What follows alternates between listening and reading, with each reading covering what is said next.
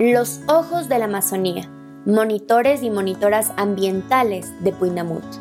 Testimonios sobre el trabajo e importancia de los programas de vigilancia territorial indígena de las comunidades indígenas de Puinamut en las cuatro cuencas de los ríos Pastaza, Tigre, Corrientes y Marañón en la región de Loreto, al norte de la Amazonía peruana, frente a la contaminación y violaciones de derechos que sufren por la explotación petrolera en sus territorios conociendo a los y las monitoras ambientales de Puinamut.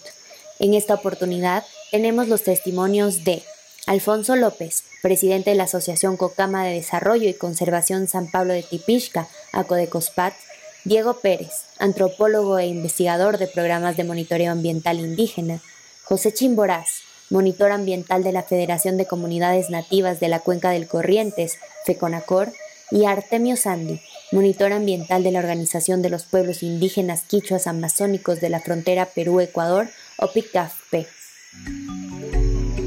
Los monitores ambientales son hermanos indígenas con esas cualidades de conocer el territorio de un modo muy integral. Las amenazas que hay en el territorio y las luchas que se tiene que hacer, planteadas desde su mirada de ellos a las autoridades de la comunidad son los hermanos mismos de las comunidades que conocen su territorio y dónde están los daños, donde hay pesca, donde hay caza, donde hay plantas medicinales, donde hay empresas madereras, donde hay empresas petroleras, donde hay derrames. A través de ellos nos informamos bien. El conocimiento de los monitores es grande, el conocimiento de nuestros pueblos es grande y el compromiso también.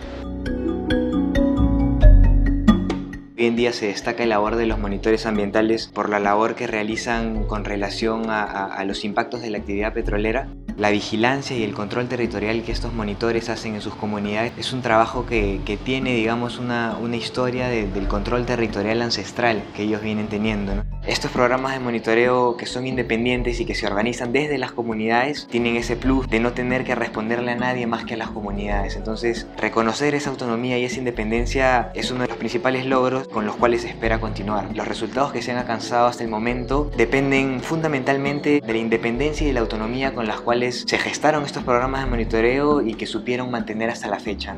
Lo principal es la capacitación. En estos talleres se capacita a los monitores y se marcan las principales pautas de cómo es que va a ser realizada la vigilancia en el territorio, que sería el segundo paso, ¿no? Realizar la vigilancia continua, hacer recorridos, verificar si es que los ductos no están sufriendo ningún derrame. Esta vigilancia se hace siempre, porque uno nunca sabe cuándo puede estar ocurriendo el derrame.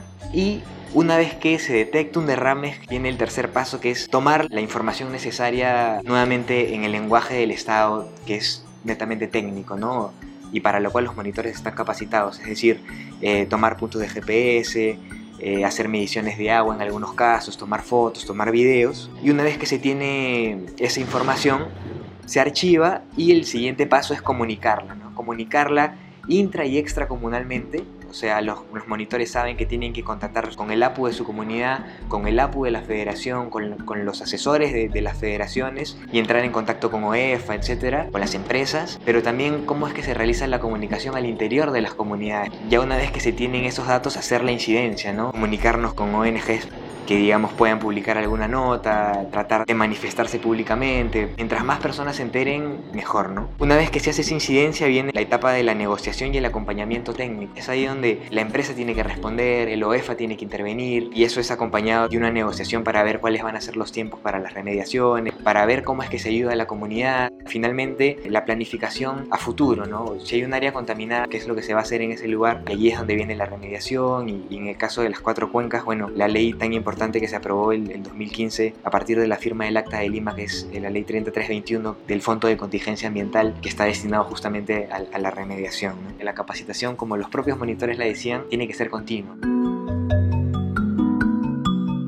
Nosotros no teníamos conocimiento para ser monitor, pero por medio de de organización de las comunidades indígenas de todas las cuencas. Hemos recogido este cargo que tenemos para cuidar nuestro territorio, nuestro ambiente, quebradas, ríos, peces y también para poder defender a la empresa, el Estado que entran sin hacer consulta a nuestro territorio. Antiguamente nuestros ancestros no sabían que actividades están haciendo la empresa. Nosotros cuando hacemos mapeo territorial de las comunidades indígenas, nosotros a veces sufrimos, a veces caminamos lejos, cuatro horas de caminar, a veces sufrimos sin comer, a veces dormimos mojados, el sufrimiento que nosotros teníamos. Y nosotros éramos como, como luchador, como defensor de la comunidad. Mi experiencia tengo más de 10 años que estoy en monitor ambiental y hasta ahora para mí es muy importante. Estoy aprendiendo más y más para luchar y conozco la estrategia, cómo podemos conversar con la empresa, con el Estado.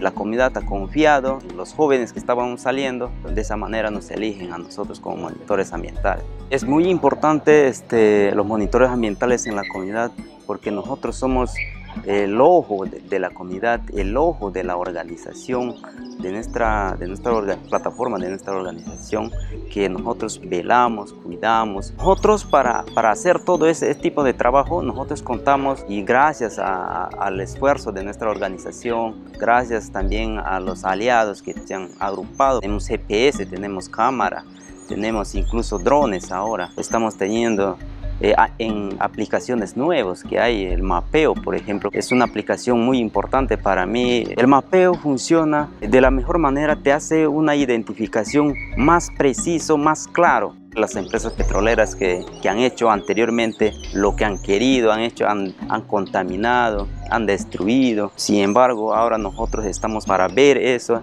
y reclamar, denunciar, o si en caso a nosotros no nos hacen caso como monitores ambientales, por eso tenemos nuestra organización, a nuestros dirigentes para poder este, informarles a ellos y reclamar nuestros derechos. ¿no? Nosotros como monitores ambientales coordinamos este, continuo con, con los dirigentes. Si cualquier cosa pasa, estamos juntos ahí. Yo solo no puedo hacer una lucha, sino juntos, tanto el dirigente, eh, el APU, los monitores, los asesores o aliados. Estamos para luchar y defender. Hemos logrado obtener este, un buen resultado para que esa, esa contaminación, lo que estaba, lo que la empresa ha dejado, ha dejado en malas condiciones, lo vuelvan a sacarle o dejarle limpio para que no, no siga contaminándonos a nosotros.